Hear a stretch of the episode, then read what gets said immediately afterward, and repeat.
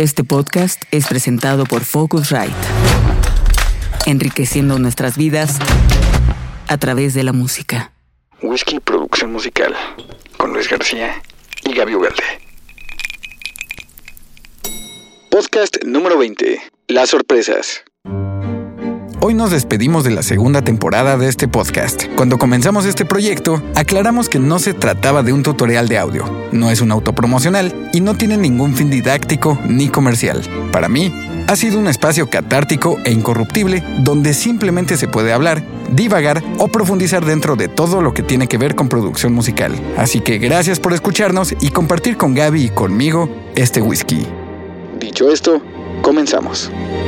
El vasto mundo de la producción musical está poblado por mucha gente que hace de su trabajo una manifestación clara y potente de su propio ser. En pocas palabras, hacemos lo que somos y es prácticamente imposible desagregarnos de ello. Hay tanta especialización, tantos saberes periféricos, tantos retos y tantos problemas dentro de este ecosistema que para abordarlos cabalmente es necesario empuñarlos con toda la fuerza del espíritu humano.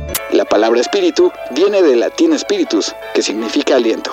Para algunos teólogos como Bernard Lonergan, el espíritu humano es considerado como la función mental de la conciencia, la retrospectiva, el entendimiento, el juicio y otras fuerzas del razonamiento. Si el alma es la psique, el espíritu es nuestro ego.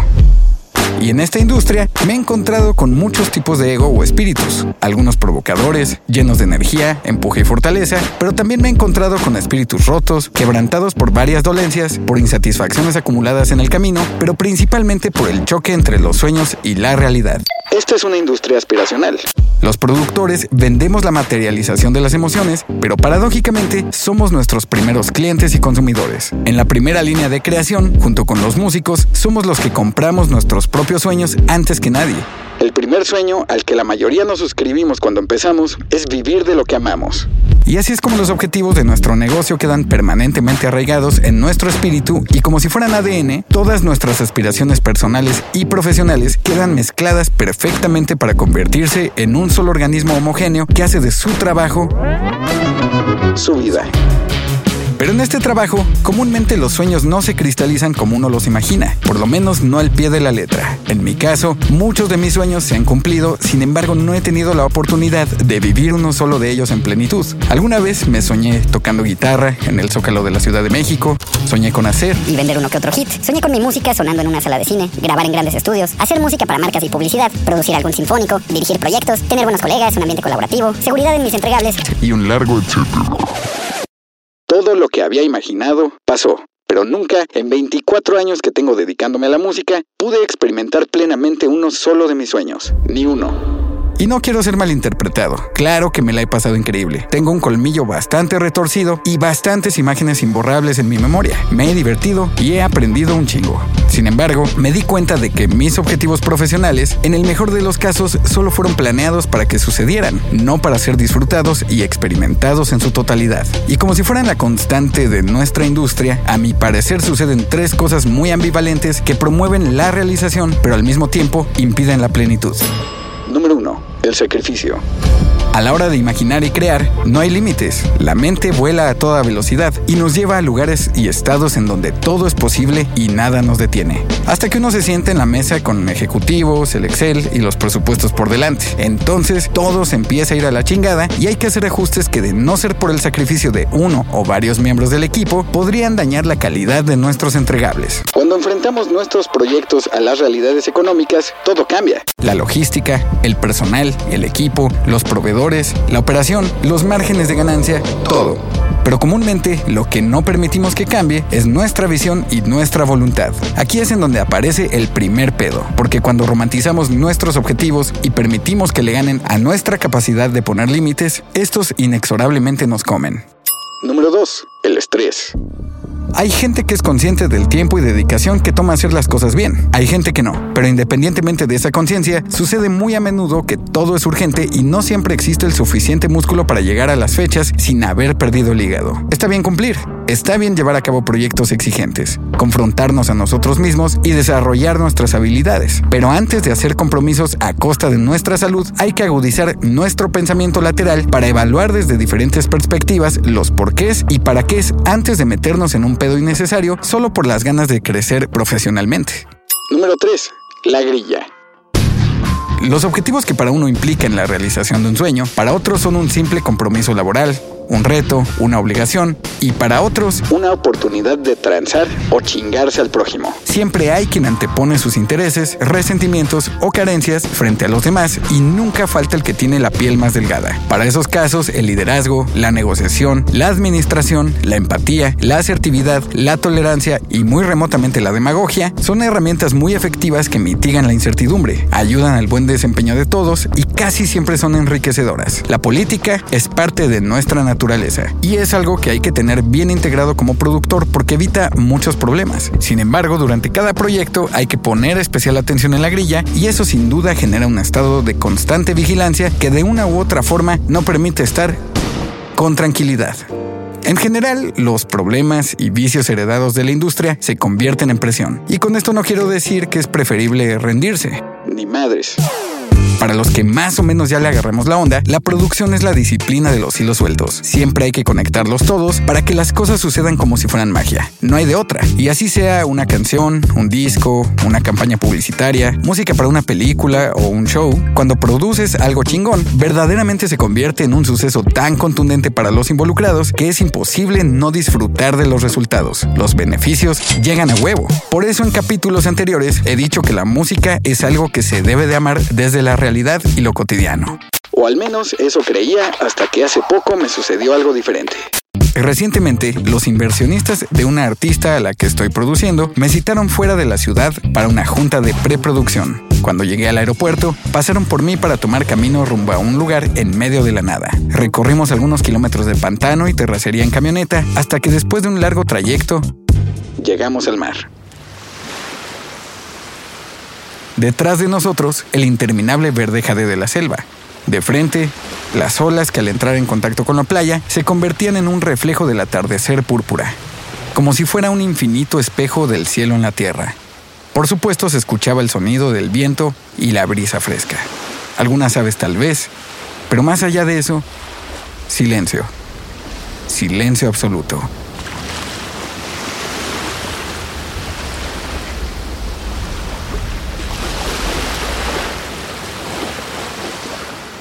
Y ahí, con los dedos entre la arena y el agua tibia bajo las rodillas, yacíamos cuatro personas fraguando planes para que nuestro sueño compartido hiciera eco en otro lugar lejano.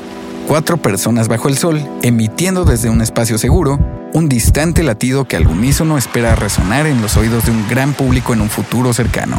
Para mí fue una experiencia sin paralelo y me di cuenta de que si uno corre con suerte, suceden cosas que ni siquiera imaginamos y que nos muestran un panorama distinto las sorpresas. Todo aquello que se considera sorprendente es porque es un suceso que genera un breve estado mental y psicológico de alteración emocional ya sea positiva o negativa. En pocas palabras, la sorpresa representa la diferencia entre la realidad y la expectativa, la brecha entre lo que suponemos y lo que esperamos de nuestro entorno y nosotros mismos. Ahora sé que cuando encuentras a las personas correctas es más fácil salir de la caja y dejarte sorprender. Llegué a la conclusión de que vale madres encontrar el punto medio entre ser un realista quebrantado o un romántico soñador. Lo importante es vivir el momento y tratar, en la medida de lo posible, de compartirlo con la gente que busca ángulos diferentes, que valora la calidad humana, que aporta soluciones creativas, que tiene voluntad fuera de lo convencional, que pone límites y sabe manejarse con sensatez. Porque la gente chida y excepcional existe. Como también existen sucesos que nos toman por sorpresa y que podrían ser la base de nuevos hallazgos para nosotros. Es a través de lo que nos sorprende que podemos cobrar conciencia de nuestra propia ignorancia. Y reconocer las ventanas que nos permiten asomarnos hacia nuevos horizontes. Ahora, mirando hacia atrás, creo que nunca pude disfrutar de mis sueños y mis logros porque siempre intenté controlarlos. Como productores, somos los responsables de todo y a huevo hay que tener las cosas bajo control. De lo contrario, se hunde el barco.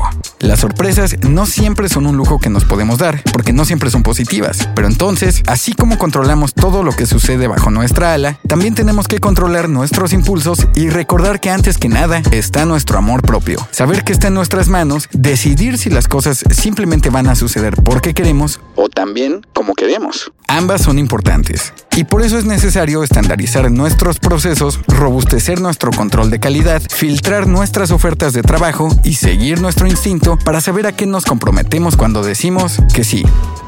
Para terminar, aquí en este podcast somos fans del neurobiólogo Robert Sapolsky. En su libro Monkey Love and Other Essays on Our Lives as Animals, Sapolsky dice que hay una etapa en la vida en la que a los niños les da placer darse cuenta de que empiezan a controlar las reglas. Y que quizá el placer cuando ya somos adultos radica en darse cuenta de que las reglas siguen estando ahí, al igual que nosotros. A título personal, creo que los que nos dedicamos a una industria creativa como la música, tenemos que renunciar forzosamente a esta idea encontrar la excepción de la regla y buscar siempre un nuevo horizonte. Cuestionar lo establecido, no dar ninguno de nuestros procedimientos por sentado, incorporar a nuestro andar experiencias nuevas con un equipo de trabajo chingón en quienes podamos reconocer diferencias para encontrar puntos en común, atesorarlos, confiar en ellos y hacer juntos lo inimaginable como en aquella playa.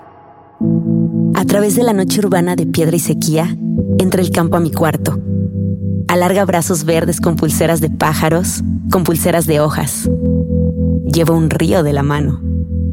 El cielo del campo también entra, con su cesta de joyas acabadas de cortar. Y el mar se sienta junto a mí, extendiendo su cola blanquísima en el suelo. Del silencio brota un árbol de música. Del árbol cuelgan todas las palabras hermosas que brillan, maduran, caen en mi frente, cueva que habita un relámpago, pero todo se ha poblado de alas. Acabas de escuchar Visitas de Octavio Paz en la voz de Gaby Ugalde. Mi nombre es Luis García y esto fue Whisky Producción Musical. Adiós.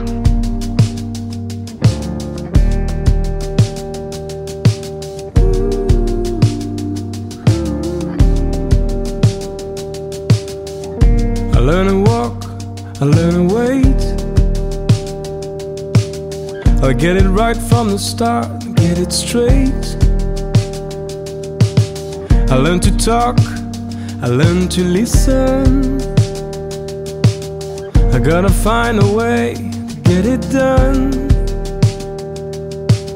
I'll sell my old clothes and I'll cut my hair. I'll get a new name, cause I really wanna change. I was told to live a certain way, follow what they say, but I know now it's a new day. Collecting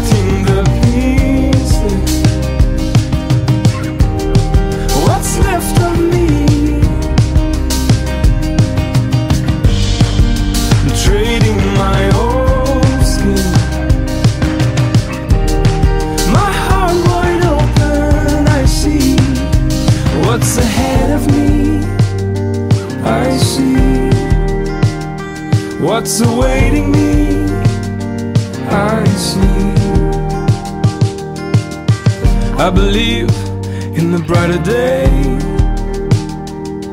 I'm sure I'll figure out my way. No more darkness, no more fears. I can see my sky getting clear. I fell down, tripping over my mistakes. Blew up to the ground to rearrange.